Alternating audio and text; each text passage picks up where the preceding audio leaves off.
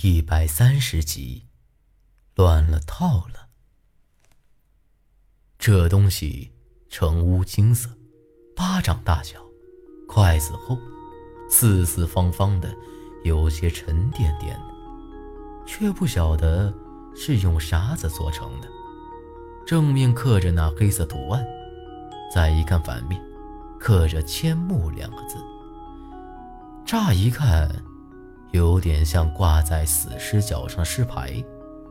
以前老了尸，按规矩要停放几天，就会在脚上挂上尸牌，哪怕是没煮的尸体，也得挂一个白板，以示对死者尊重。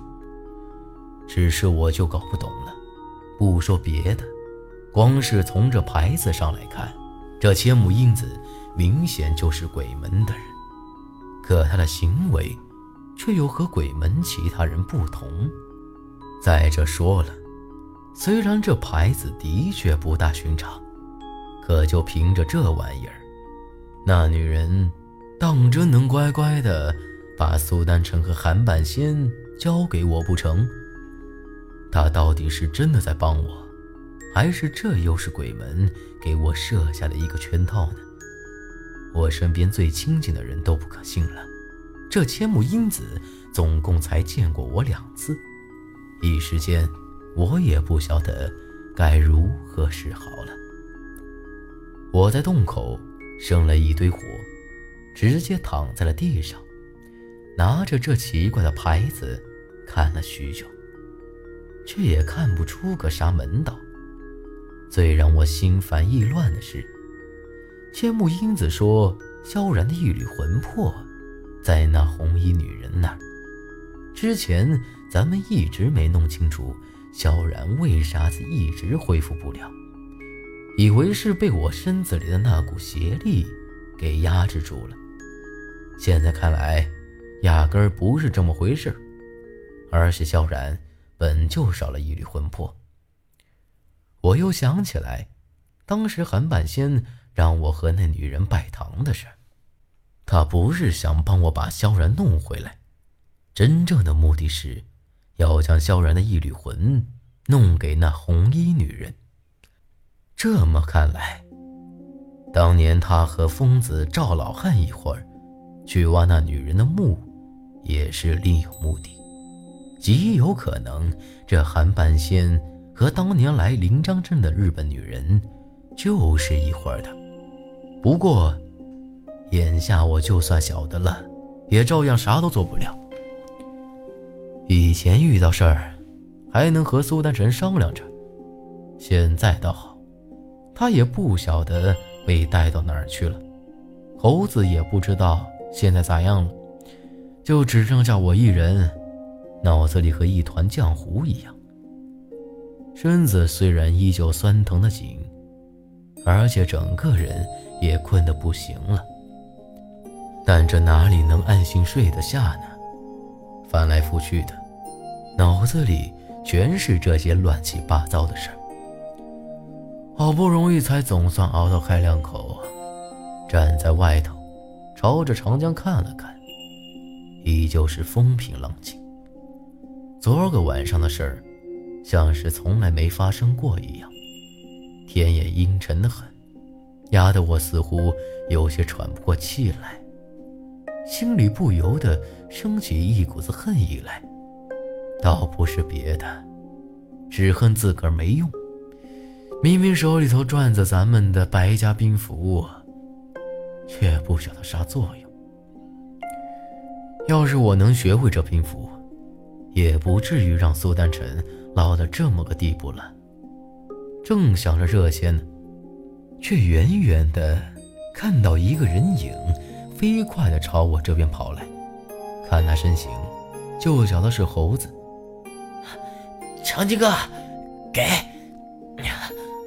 不一会儿，猴子就气喘吁吁的跑到我的跟前，将一个红色小包裹交到我手里，叉着腰，喘着粗气。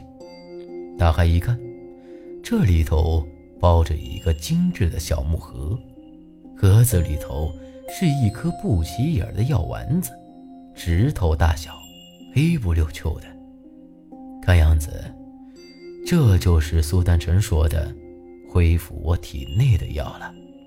我也没犹豫，一口就给吃了下去，而顿时就觉得肚子里像是有一股暖流窜遍全身，搞得浑身都暖洋洋的，格外舒服。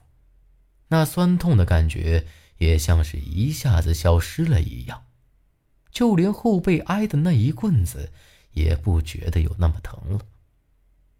且不说别的，韩半仙这老东西的医术还真让我打心底佩服。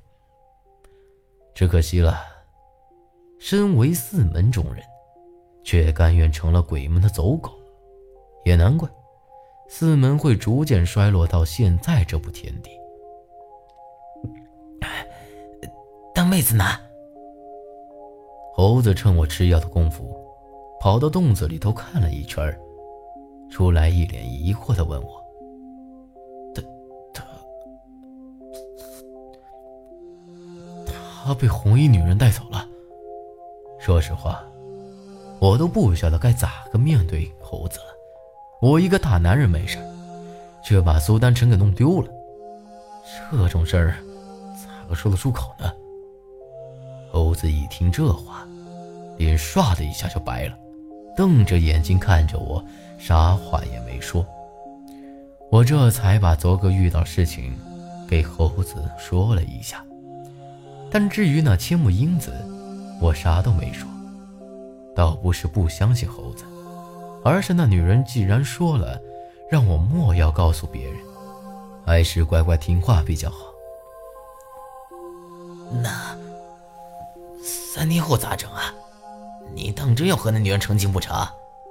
还有那千木英子，今儿个可就得把爷爷交到她手里头了。可……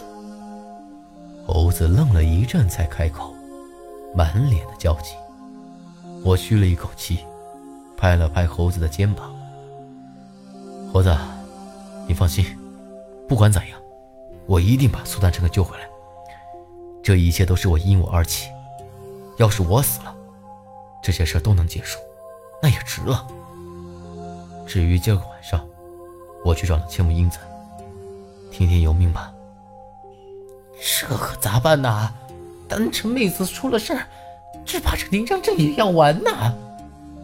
猴子哭丧着脸看了看长江，又朝临江镇的方向看了看。看他这个样子，我都忍不住要告诉他。今儿个晚上，临江镇的人不会有事，那千木英子也不会来。可话到嘴边儿，还是给咽了回去。对了，你打听咋样啊？临江镇那些小娃子的八字儿，你都弄来了吗？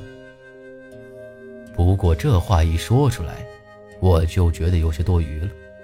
即便是这猴子把这些八字摆在我面前，苏丹臣不在这儿。我也不会算那啥八字五行的。哎呀，莫提这事儿了。这会大伙儿都乱了套了。那些小娃子，只怕今儿个都得献祭给和氏娘娘了。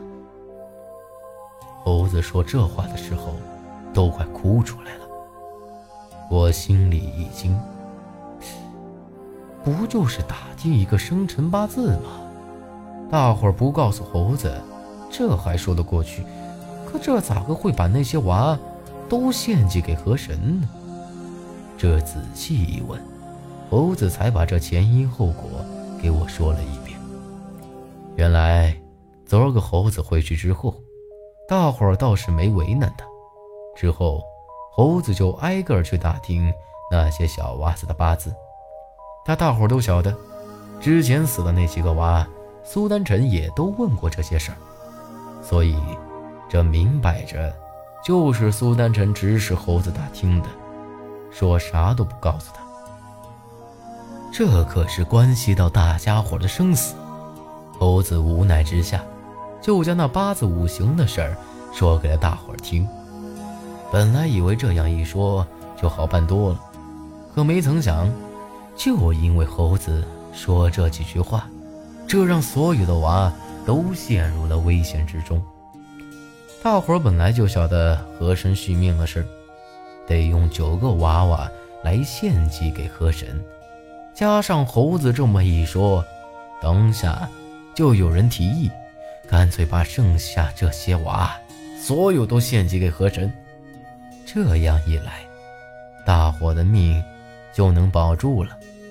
娃没了可以再生了，可要是大伙都死了，这临江镇可就全都完了，老祖宗打下的基业可就全没了。这一闹。整个临江镇都乱了。毕竟那些没有没成年的娃的人户占少数，再咋个阻拦，终究是拦不住的。说到底，啥老祖宗的基业呀，啥为了保全大伙儿，那都是瞎扯淡。